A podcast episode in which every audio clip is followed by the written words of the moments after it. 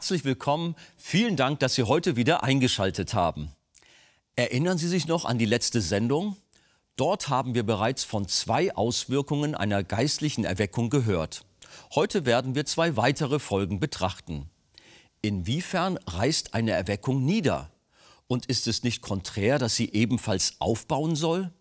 Wie das zu verstehen ist und was wir noch lernen können, hören Sie im zweiten Teil der Predigt Erweckung in Ephesus.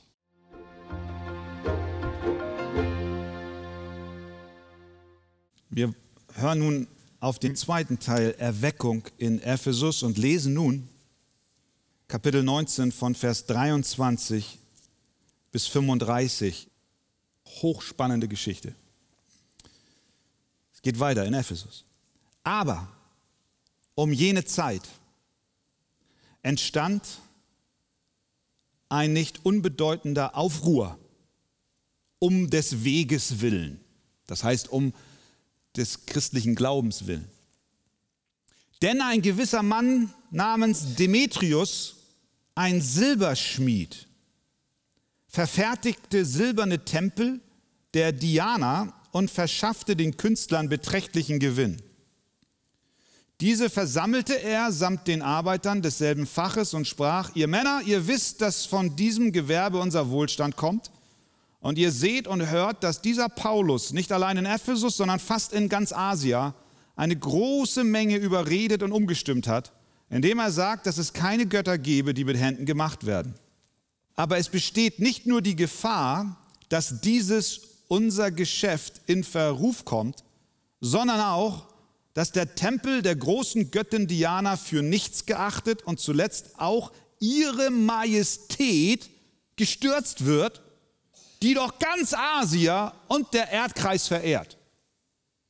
Als sie das hörten, wurden sie voll Zorn und schrien, groß ist die Diana der Epheser.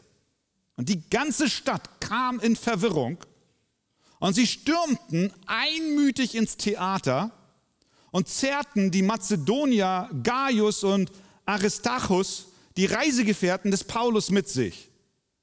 Als aber Paulus unter die Volksmenge gehen wollte, ließen es ihm die Jünger nicht zu. Auch etliche der Asiarchen, die ihm wohlgesonnen waren, sandten zu ihm und baten ihn, sich nicht ins Theater zu begeben. Hier schrie nun alles durcheinander. Denn die Versammlung war in größter Verwirrung und die Mehrzahl wusste nicht, aus welchem Grund sie zusammengekommen waren. Ich hoffe, ihr wisst, warum ihr hier seid. Da zogen sie aus der Volksmenge den Alexander hervor, da die Juden ihn vorschoben. Und Alexander gab mit der Hand ein Zeichen und wollte sich vor dem Volk verantworten. Als sie aber vernahmen, dass er ein Jude sei, schrien sie alle wie aus einem Mund, etwa zwei Stunden lang. Groß ist die Diana der Epheser. Da beruhigte der Stadtschreiber die Menge und er sprach und er sprach und sie beruhigten sich. Amen. Wir nehmen Platz. Also, Erweckung in Ephesus. Wir haben gesehen, dass die Erweckung falsches Christentum aufdeckte und auch das Leben der Menschen aufräumte, besonders auch der Gläubigen. Aber die Erweckung ging weiter. Paulus war dort, verkündigte Christus, die ganze Provinz Asia hörte von Jesus. Menschen bekehrten sich, regelten ihre Lebensumstände, folgten Christus und das ganze Gebiet wurde vom Evangelium erfasst. Ab Vers 23 nun sehen wir, dass Erweckung auch niederreißt. Das ist jetzt Punkt 3. Erweckung reißt nieder. Wenn Gott eine echte geistgewirkte Erweckung sendet, dann werden Menschen zumindest innerlich aufgewühlt. In Ephesus war es sogar äußerlich der Fall, denn wir lesen in Vers 23, aber um jene Zeit entstand ein nicht unbedeutender Aufruhr um des Weges willen, wegen der Christen. Und dem, was in der Stadt geschah, rotteten sich die Gegner des Evangeliums zusammen. Das war Folge von verschiedenen Aufruhren, die zuvor schon in Ephesus stattfanden, denn es gab schon eine Aufruhr Gleich zu Beginn, als Paulus in die Stadt kam und in der Synagoge lehrte, da rotteten sich die Leute auch zusammen und es entstand ein Widerstand. Es war auch ein Aufruhr, als dieser Skephas mit seinen sieben Söhnen versuchte, den Dämon aus diesem einen besessenen Mann herauszutreiben.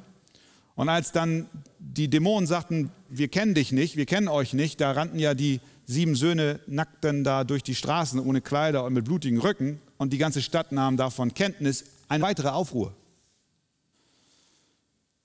Und dann war nun hier der Aufruhr im Stadtzentrum. Dieser Tumult endete im großen Theater der Stadt. Das Theater in Ephesus war riesig für damalige Verhältnisse. Das war jetzt nicht ein Ohnsorgtheater mit 400, 500 Sitzplätzen, sondern es war ein offenes Amphitheater in so einem Halbkreis, in dem 25.000 Menschen Platz fanden. Wir können eigentlich sagen, es ist die Hälfte des Volksparkstadions, so ungefähr. Wahrscheinlich gingen sogar noch mehr Leute rein, weil damals die Sicherheitsvorkehrungen ja nicht dieselben waren wie heute.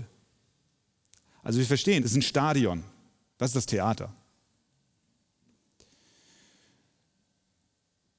Zwei Stunden lang schrie die Menge, groß ist die Diana der Epheser. Was war geschehen?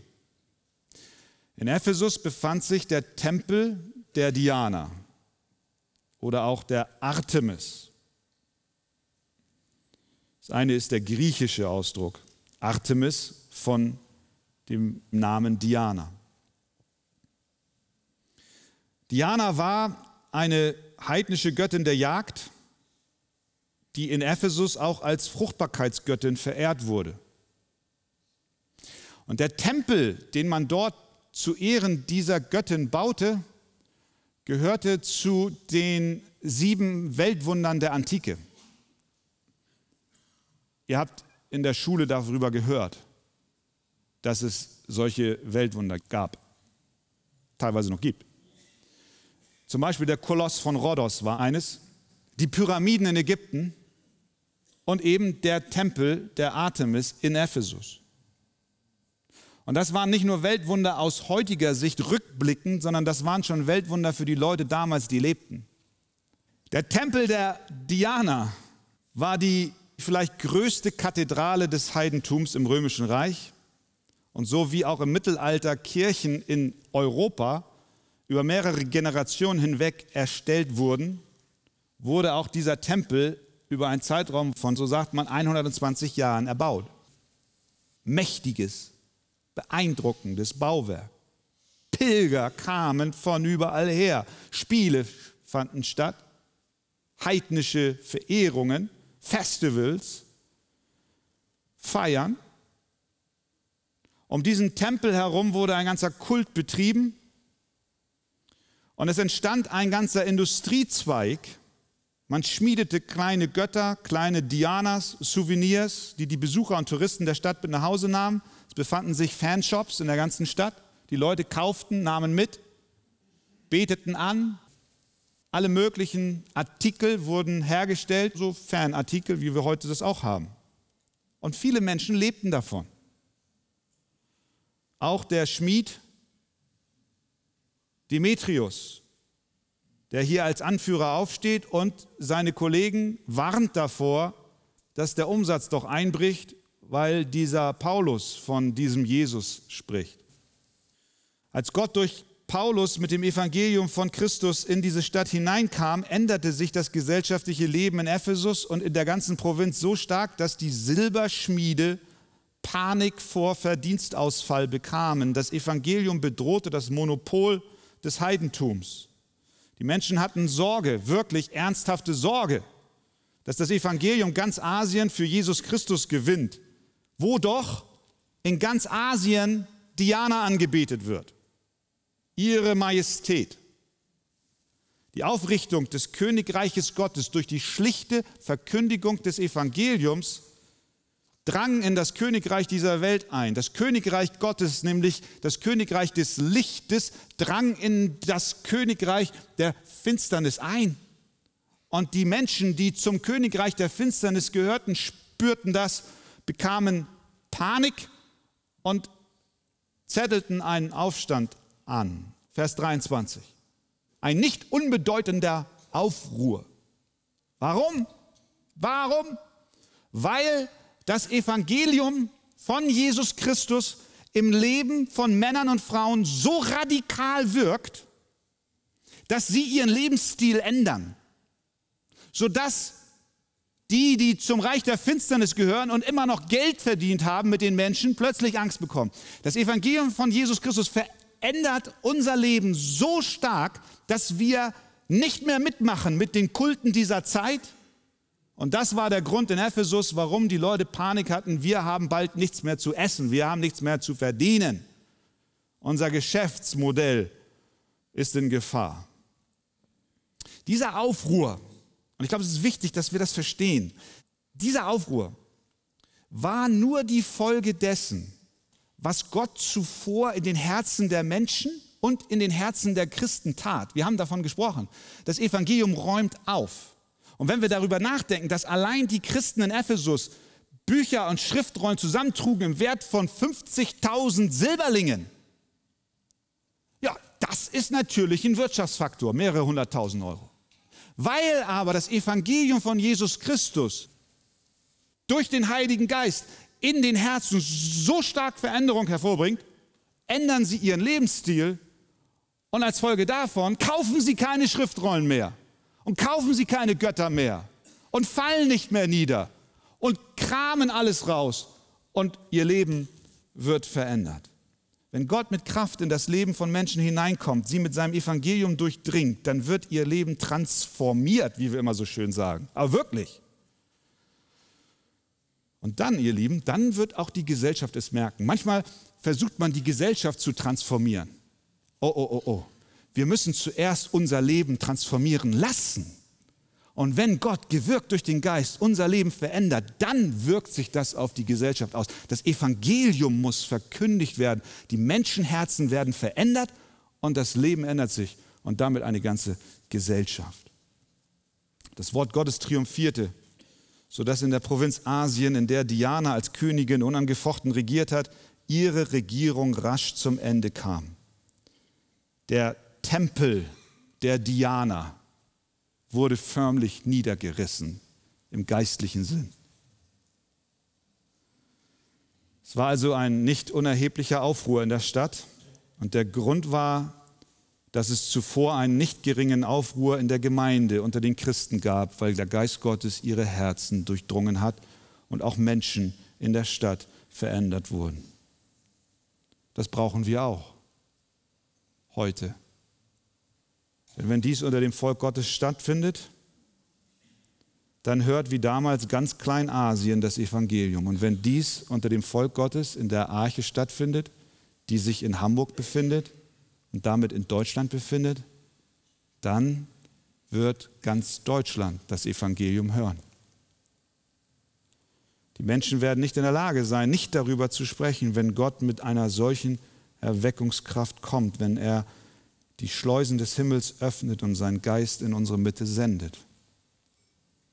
Die Gesellschaft wird nicht unberührt bleiben. Der Tempel der Diana wird geistlich gesehen niedergerissen. Erweckung reißt nieder die Tempel dieser Welt. Aber Erweckung reißt nicht nur nieder, sondern viertens, Erweckung baut auch auf. Das ist das Schönste. Paulus schreibt den Christen in Ephesus später einen Brief, den Epheserbrief. Und in diesem Brief ermutigt er sie, dass sie den Weg mit Gott weitergehen. Dass sie ihr Leben ganz und gar mit Christus führen. Und er erklärt ihnen, dass Gott nicht nur etwas niederreißt, sondern auch etwas aufbaut. Er schreibt ihnen Folgendes. Später. An genau die Christen, mit denen er all diese Erlebnisse hatte, die sein Leben geprägt haben und ohne Frage unvergessen waren für die Gläubigen in Ephesus. Wisst ihr noch, als Paulus bei uns war, was für eine Erweckung hier stattfand? Wie die ganze Stadt in Aufruhr war und wie der Tempel der Artemis geistlich gesehen niedergerissen wurde.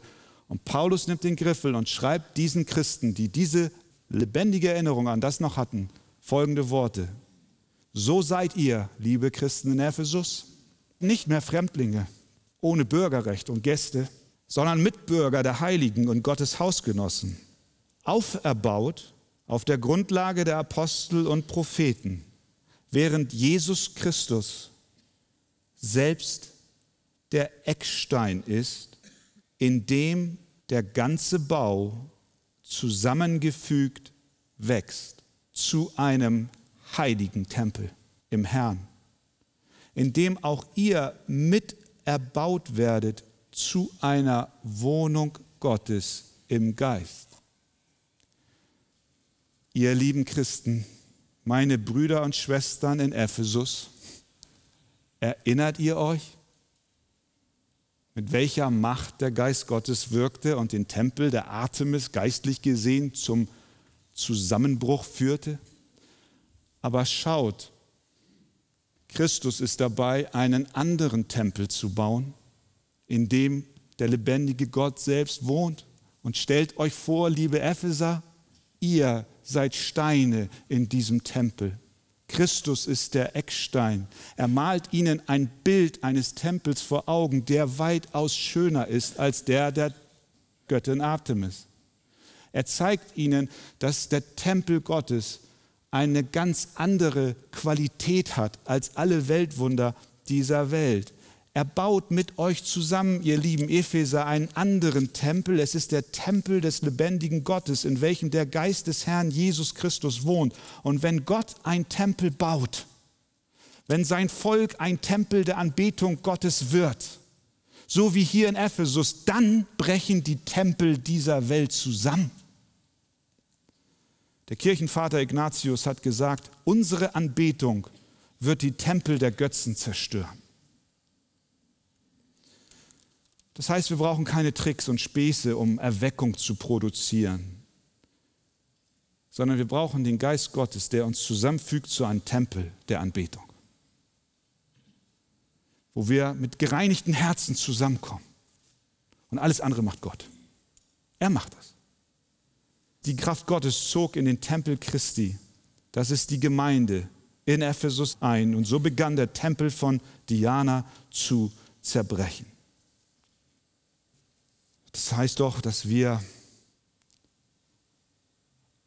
uns als Gemeinde einbauen lassen wollen in diesen Tempel, den Gott baut, der eine ganz andere Qualität hat als der Tempel der Diana.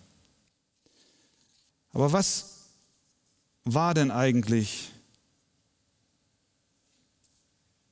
bei all dem, was wir jetzt hier gesehen haben, ein Kennzeichen wahrer Erweckung? Was war eigentlich die große, wenn wir so wollen, die große Strategie dahinter? Ich vermute, dass viele glauben, dass die Ursache für die Erweckung in Ephesus in Vers 11 zu finden ist, nämlich bei den ungewöhnlichen Wundern, die durch die Hände des Paulus geschahen.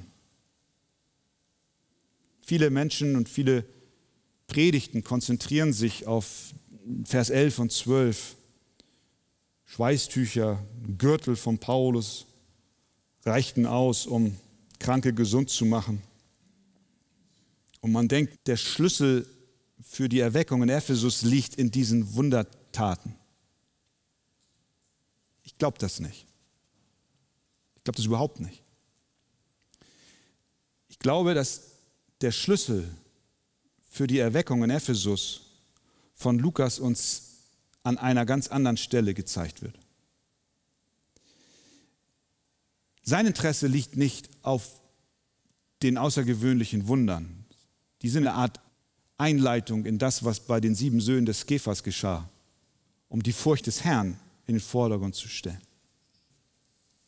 Lukas ist sehr bemüht, uns zu erklären, was die Basis dieser Erweckungsbewegung war.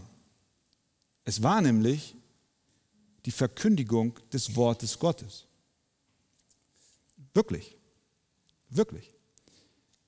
Die Predigt und Verkündigung des Wortes Gottes durchzog alle Aktivitäten des Apostel Paulus und Gott kam und sandte seinen Geist. Und die Stadt war nicht mehr wiederzuerkennen. Es war die Verkündigung des Wortes Gottes. Das fängt schon in Vers 8 an. Und Paulus ging in die Synagoge und trat öffentlich auf. Das war sein erstes Auftreten, indem er drei Monate lang Gespräche führte. Er sprach und sie zu überzeugen versuchte. Er redete von dem, was das Reich Gottes betrifft. In Vers 13, interessanterweise, als die falschen Christen sozusagen, diese sieben Söhne des Kephas, zu dem Dämon traten, sagten sie, wir beschwören euch bei dem Jesus, den Paulus was? Verkündigt. Sehen wir das? Die Predigt, die Verkündigung, das Wort, das Wort Gottes.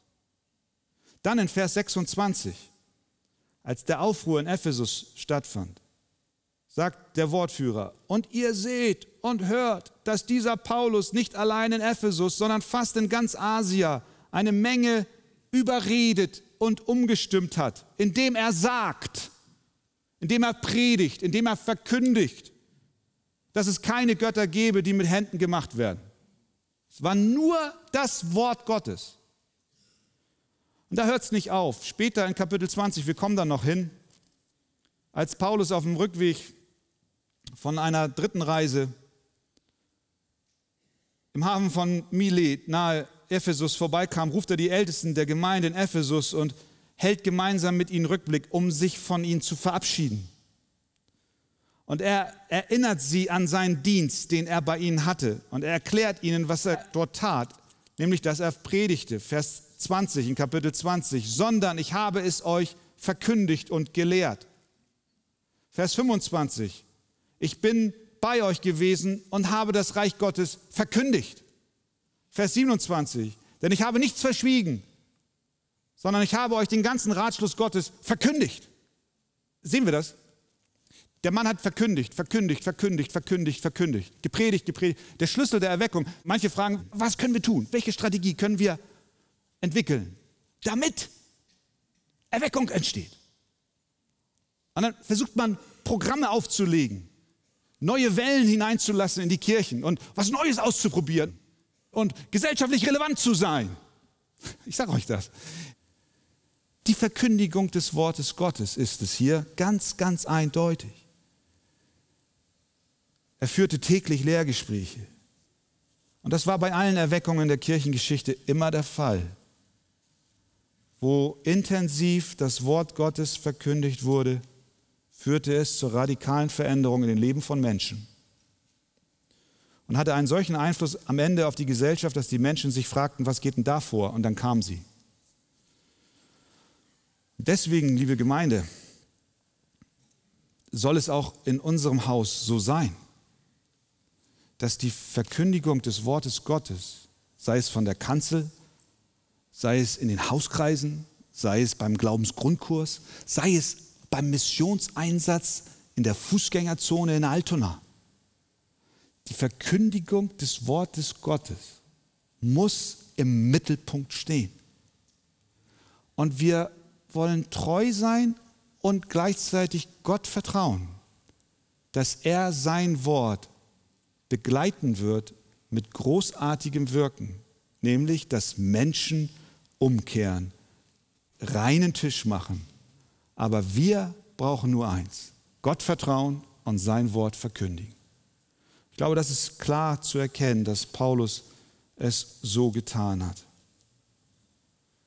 Deswegen zum Schluss dieser Predigt, lasst uns der Kraft des Wortes Gottes vertrauen. Das ist nicht nur ein Slogan, weil man das so sagt in der Arche, ja, das Wort Gottes ist so wichtig und so. Lasst uns aufpassen, dass es nicht zu einer leeren Floskel wird. Wir müssen es glauben, wirklich glauben. Und wir sehen es. Wir sehen es. Was Gott in unserer Gemeinde tut, ist allein Ergebnis seines gnädigen Handelns aufgrund seines Wortes, das er mit seinem Geist in die Herzen hineinsendet. Hebräer 4, Vers 12.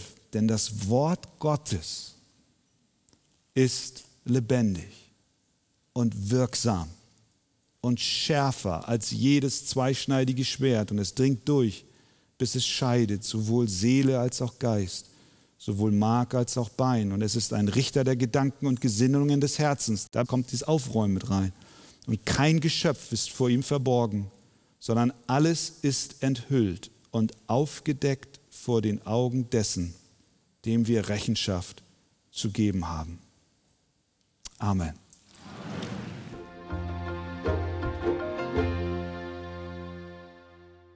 In der Predigt haben wir gehört, dass das Evangelium durch den Heiligen Geist in den Herzen von Menschen so stark wirkt, dass sie ihren Lebensstil ändern. Wenn Sie weiterführende Informationen zu diesem Thema wünschen, dann empfehle ich Ihnen das Buch Das Evangelium Kennen und Genießen von Pastor Wolfgang Wegert. Lesen Sie besonders das Kapitel Der neue Mensch ist voll Heiligen Geistes.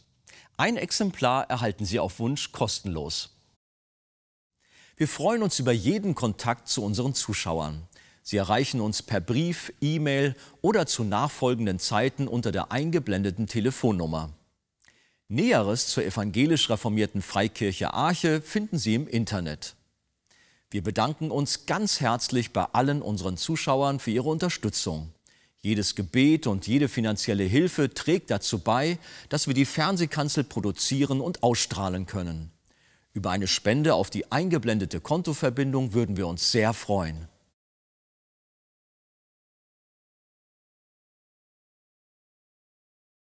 Nun verabschiede ich mich von Ihnen. Seien Sie bei der nächsten Fernsehkanzel gerne wieder dabei.